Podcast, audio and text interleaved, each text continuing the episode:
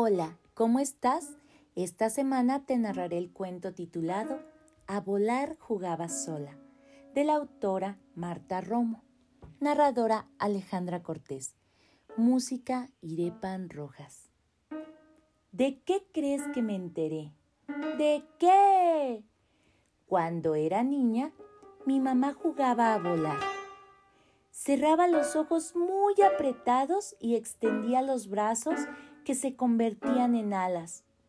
Volaba y volaba sobre los árboles y las bardas, viendo solo con la imaginación.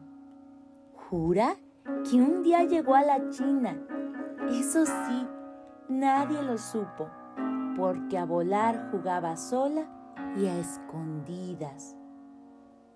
Mi tío José le encantaba jugar con tierra. Con los dedos trazaba carreteritas que llegaban muy lejos. Las personas y los animales los hacía con palos y hojas secas. También construía casas, puentes y lagos que llenaba de agua.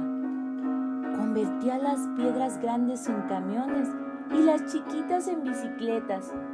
Pasaba horas enteras inventando pueblitos agua y tierra le servían a Marcela para hacer lodo. Después de amasarlo y amasarlo con mucho cuidado, lo transformaba en ricos pasteles de diferentes formas, tamaños y sabores. Otras veces del lodito salían monos con ojos y corazón. La tía Tere coleccionaba botellitas y frascos de todas formas y transparencias para llenarlos de perfumes. Cuentan que buscaba las flores que olían más bonito para fabricar aromas con sus pétalos. Machacaba hierbas olorosas, florecitas y todo lo que se le ocurría. Luego lo revolvía con unas gotas de alcohol y agua una vez serenados, los vendía en la tiendita. La tiendita era una mesa que llevaban entre todos a la puerta de la casa. Hacían agua de limón, sacaban verduras recién nacidas, algunos juguetes que nunca eran los consentidos y otros triques. Ahí se sentaban bajo el cielo azul a esperar que pasaran los vecinos para refrescarlos a cambio de algunas monedas. Pancho era el más travieso y también el más grande. Jugaba a desaparecer a los chicos, metiéndolos uno a uno en un enorme jarrón dentro del ropero en escondites especiales. A veces a algunos les daba miedo aunque casi todos se quedaban ahí, felices y soñando despiertos. Después de esconderlos, él se inventaba una tienda de campaña con la sábana vieja. Cuando escuchaba pasos o voces, levantaba una puntita. Así, desde su refugio, miraba el mundo de la gente grande. Para entonces, Pepe y Marcela habían escarbado tanto que a través de un agujero miraban el centro de la tierra. Allí vivían terrícolas del tamaño de las pulgas. Ellos habían construido un mundo idéntico al nuestro, solo que en miniatura. Los días de sol en el tendedero se jugaba muy a gusto.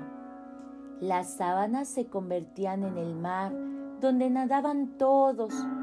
Para Arturo, lo mejor era bucear entre peces de colores, las mantarrayas y los tiburones que a veces lo perseguían. Como se ponía muy abusado, siempre lograba escapar vivo y muy contento. Sillas y rebozos se transformaban en casita una caja de cartón servía de mesa para divertirse con la comidita. Todos apretados platicaban con las muñecas y jugaban a la mamá y al papá o a las comadritas. Entonces llegaba el domingo y venían todos los primos. El abuelo sacaba el baúl de los disfraces lleno de trapos, chuches y sorpresas. Se disfrazaban unos a otros, vistiéndose de adivinas, viejecitos, cirqueros, duendes, gitanos, piratas y hadas. Lucina siempre se vestía de bailarina y organizaba a los otros para presentar a los grandes el teatro. Cuando la familia se cansaba de aplaudir, casi siempre era de noche.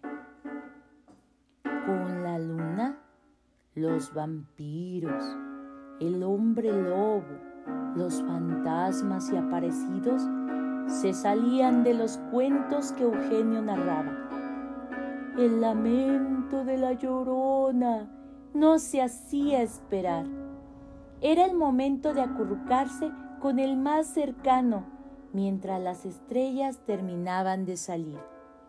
Nadie sabe cómo despertaban mágicamente entre el calor de las cobijas y los sueños.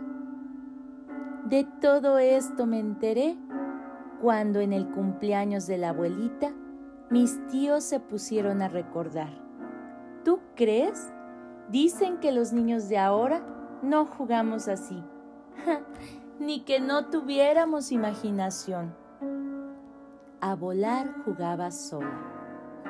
Autora Marta Romo. Narradora Alejandra Cortés. Música Irepan Rojas.